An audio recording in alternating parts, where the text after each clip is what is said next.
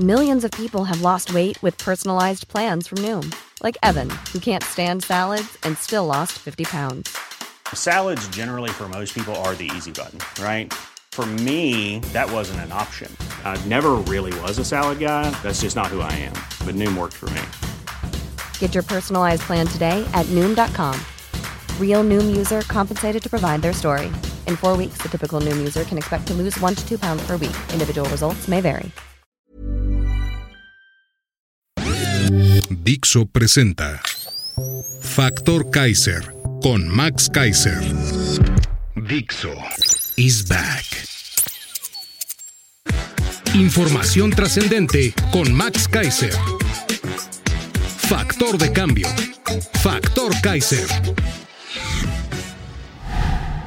Tema número uno. Martí Leche con Cacabatres dice que no hay crisis del agua. En Factor Kaiser decimos que sí hay. Tema número dos. Otro escándalo de corrupción de los Juniors López. Tema número tres. López confiesa en su mañanera que sí le ordenaba a Saldívar presionar a jueces. Esos son los temas que vamos a ver el día de hoy en el episodio 168 de Factor Kaiser.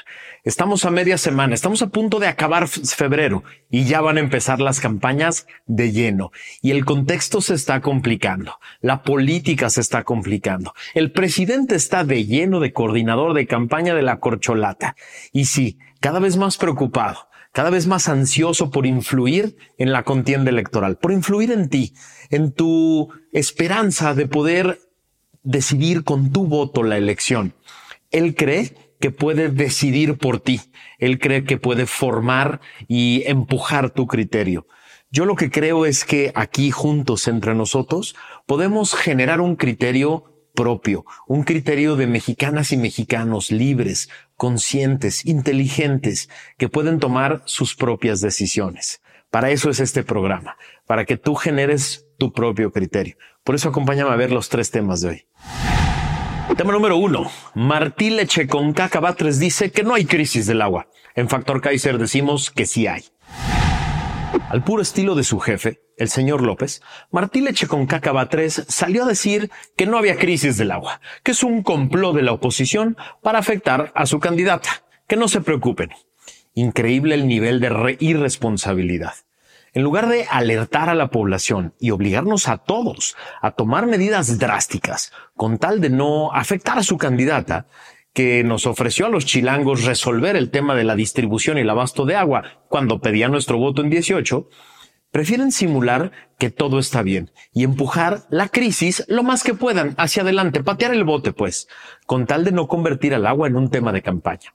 ¿Qué debió hacer el gobierno federal y el de la Ciudad de México en los últimos tres años? A ver, ya sabíamos que podíamos tener menos precipitación por el fenómeno del niño. Ante esta situación, el gobierno debió administrar mejor el agua.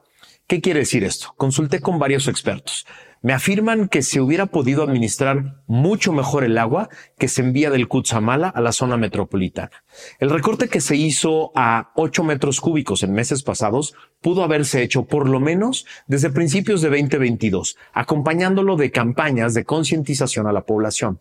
La mayor parte del agua que se abastece a la Ciudad de México viene de pozos, los cuales estamos sobreexplotando. Las presas del sistema Cutzamala, en un ciclo bueno de lluvias, se llenan pero el acuífero ni en 10 años de buenas lluvias lo recargamos. A ver, el abastecimiento para la población utiliza alrededor del 14%. El campo utiliza el 76%. En este 90% perdemos el 50%. ¿Qué debió hacer el gobierno federal, el de Claudia, en acuerdo con los distintos gobiernos involucrados en el Valle de México? Los expertos me afirman que el primero y más fundamental tema es medir el consumo del agua, así como contar con tarifas adecuadas en las que se cobre al menos el costo real de operación, el de distribución, el de tratamiento, el de mantenimiento y el de reposición. Se debe utilizar la ley de la oferta y la demanda. A mayor precio, baja el consumo. Es así de fácil. Sin embargo, se debe medir a todos. En algunas zonas urbanas se cobran tarifas fijas que desincentivan obviamente el cuidado del agua. Pagar lo mismo, aunque se desperdicie, es un absurdo. En cambio, le quitaron la prestación del servicio a empresas privadas de la Ciudad de México que se encargaban de medir y de cobrar adecuadamente el consumo. es mejor que se implementen tarifas cruzadas. Esto es, menor tarifa a menor consumo. Así de fácil. Se debe invertir en nuevas fuentes de abastecimiento para consumo humano, para la producción de alimentos y para la industria.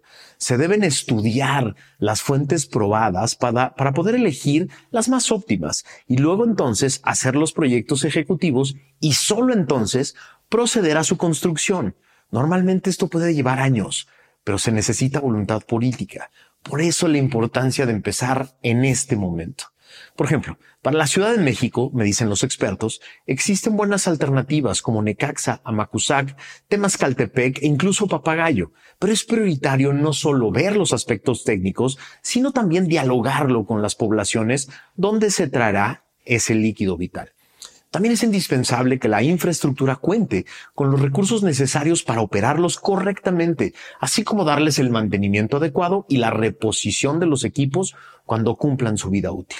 Es fundamental tecnificar el riego en el campo. Es increíble que perdamos el 40% de todo el agua que se produce en el país en ineficiencias en el riego. Debemos incrementar la producción agrícola por, por hectárea, hacerla más eficiente, pues. Un tema prioritario, dicen los expertos, es involucrar a la sociedad en el problema del abastecimiento. Debemos madurar hacia un cuidado responsable del agua, bajar el consumo per cápita, porque cada día somos más habitantes y la mayor migración a las ciudades genera mayores presiones. Debemos de pagar por el agua que consumimos. Hay demasiado trabajo por hacer. Primero, para salir de esta crisis, pero después para evitar que volvamos a tener estas crisis en el futuro. Esto es imposible si los gobiernos responsables simplemente evaden el problema para evitar la responsabilidad y con eso imaginar que no tendrán consecuencias electorales. Es de una brutal irresponsabilidad salir simplemente a negar el problema. Esto para mantener la ilusión de que la señora que debió gobernar esta ciudad, en lugar de estar en campaña, no tiene ninguna responsabilidad. Cuando quería el voto de los chilangos en 2018, prometió de todo. Prometió todo tipo de proyectos magnos de infraestructura, prometió que iba a estar pendiente permanentemente del tema del agua y en lugar de eso anduvo recorriendo el país, haciendo su campaña. ¿Dónde están los proyectos? Tú dime, tú que vives aquí en la ciudad, ¿dónde están los proyectos? No, sí se nos viene una crisis brutal. Muy pronto lo vamos a empezar a sentir en las casas, en los negocios, en las empresas. Vamos a empezar a, sentir la crisis que Martín Leche con Caca 3 niega y vamos a tener que tomar una decisión muy importante entre tú y yo. Vamos a tener que tomar la decisión de si le seguimos creyendo que van a hacer algo por este tema o mejor buscamos una alternativa para construir entre todos una ciudad sustentable, una ciudad con agua, una ciudad con vida. Tema número dos. Otro escándalo de corrupción de los Juniors López. Sí, yo sé que tú ya perdiste la cuenta, pero aquí la vamos a ir llevando uno por uno, caso por caso, porque gracias a otra nueva investigación del equipo de Carlos Loretti Latinos, nos enteramos de un nuevo escándalo de corrupción de los Juniors López. Resulta que Osterlen Salazar Beltrán, Beltrán, sí, primo de Andy, Gonzalo y José Ramón, López Beltrán, ha recibido contratos por 190 millones de pesos en el gobierno de López Obrador.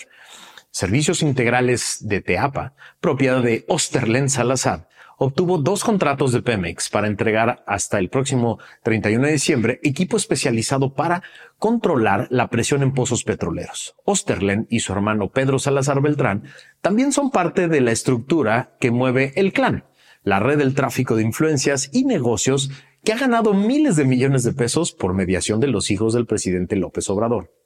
Audios en poder de latinos revelan que Osterlen y Pedro reciben instrucciones directas de sus primos Andy y Gonzalo y están inmersos en los multimillonarios contratos de esta red en el tren militar, en la refinería de Dos Bocas, en el Seguro Social, en petróleos mexicanos y en gobiernos estatales controlados por Morena. Ahí te va una cita, nada más para que te enojes igual que yo. Hasta de lado nos vamos a ir con el billetal que va a entrar dijo en una llamada telefónica en Poder de Latinos el primo de los hijos de López. No son algunos dichos, ¿eh? No son chismes o investigaciones a medias. Se trata de rigurosas investigaciones periodísticas en las que un caso queda mostrado con las llamadas telefónicas, pero también queda sustentado con los contratos y documentos oficiales que ahí se presentan, que se verifican con documentos privados provenientes de registros y de notarías, y que se confrontan con los hechos, con las obras incompletas, que ahí están, a la vista de todos. El presidente ni siquiera se ha tomado la molestia de delegarlo. Simplemente ataca a Loret y a su equipo y dice que los amigos de sus hijos tienen derecho a tener contratos con su gobierno. En las llamadas es perfectamente claro que se trata de una red, una red de tráfico de influencias, que surge de la autoridad política de los hijos de López, que resulta suficiente para que sus amigos obtengan contratos millonarios firmados por servidores públicos que ni preguntan ni ponen trabas, porque se trata de los hijos del gran patrón. Así funciona el tráfico de influencias. Es un triángulo. Una persona con poder le ordena a otro, un servidor público normalmente, que ejecute un acto que está dentro de su esfera de facultades para beneficiar a un tercero. Este triángulo está pintado clarito en todos estos casos recientes que ha presentado Carlos Loret sobre el clan de los López.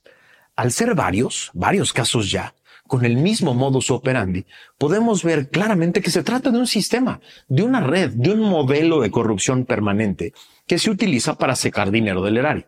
¿Con qué fin? Solo se me ocurren dos fines, enriquecerse y financiar campañas políticas. ¿Por qué es una inferencia lógica? Porque en los últimos cuatro años hemos visto campañas multimillonarias, ilegales y muy ostentosas de Morena para todo tipo de cargos, pero en especial para promocionar a la corcholata de López. Ahí están. Ahí están los miles de millones que quién sabe de dónde veían, venían. De ahí vienen. Lo más grave es que al día de hoy no ha habido una sola investigación, ni una auditoría, ni un intento siquiera de desmentir ni uno solo de los escándalos. Y aún peor, en una entrevista Claudia ya le ofreció impunidad total a los hijos, de quienes dijo son incapaces de buscar privilegios personales. Es decir, todos estos escándalos quedarán impunes y guardados si ella gana la presidencia. Tú decides. ¿Eso es lo que queremos para México? Tema número tres. López confiesa en su mañanera que le ordenaba a Saldívar presionar a jueces. A ver, ya lo sabíamos todos. Era uno de esos secretos a voces. Pero escucharlo de viva voz del propio presidente, con todo el cinismo que le caracteriza, es confirmar que él es el violador consuetudinario máximo de la Constitución, que guarda como uno de sus principios más importantes la división de poderes. Sí, la Constitución dice que debe haber división de poderes. En su mañana de hoy, López reveló que, por petición respetuosa suya, el exministro Saldívar, entonces presidente de la Corte, influía en las decisiones de los jueces, así tal cual. Y se quejó además de que la ministra Piña no se deja presionar que los jueces siempre han estado al servicio de una élite, así dijo, pero que el caso refleja que ahora, de forma abierta y descarada, están en su contra, en contra de su gobierno. Lo cito. Todos los casos los perdemos. Amparan a las empresas que quieren tener el control de la industria eléctrica nacional, a las empresas extranjeras, protegen a los traficantes de influencias, a los corruptos, a los pseudoambientalistas, a los pseudodefensores de los derechos humanos. Así, así lo dijo en un absurdo exabrupto, dijo, cito, apenas llegó la nueva presidenta de la Corte y se desata una ola de resoluciones a favor de presuntos delincuentes. Eso dijo el miserable. Este desplante vulgar de hoy por parte de López en contra de la ministra presidenta y del Poder Judicial se debió a una nueva derrota de su otro empleado, el señor Gertz de la Fiscalía, que volvió a perder otra vez contra Lozoya. Este es el jueguito perverso de los populistas autoritarios. Capturan a las fiscalías para utilizarlas políticamente. Las empujan a llevar casos que les convienen políticamente. Renuncian a combatir al crimen de verdad. Y cuando pierden los casos en los tribunales, se avientan contra el Poder Judicial y los acusan de estar en contra del pueblo. Es del librito de populistas latinoamericanos. No solo es un juego perverso y muy peligroso, es absolutamente inconstitucional y antidemocrático. Esto es lo que quieren constitucionalizar en su paquete de reformas, esta perversión de la justicia. De nuestros votos depende que no lo logren. El poder judicial es la columna vertebral de una democracia.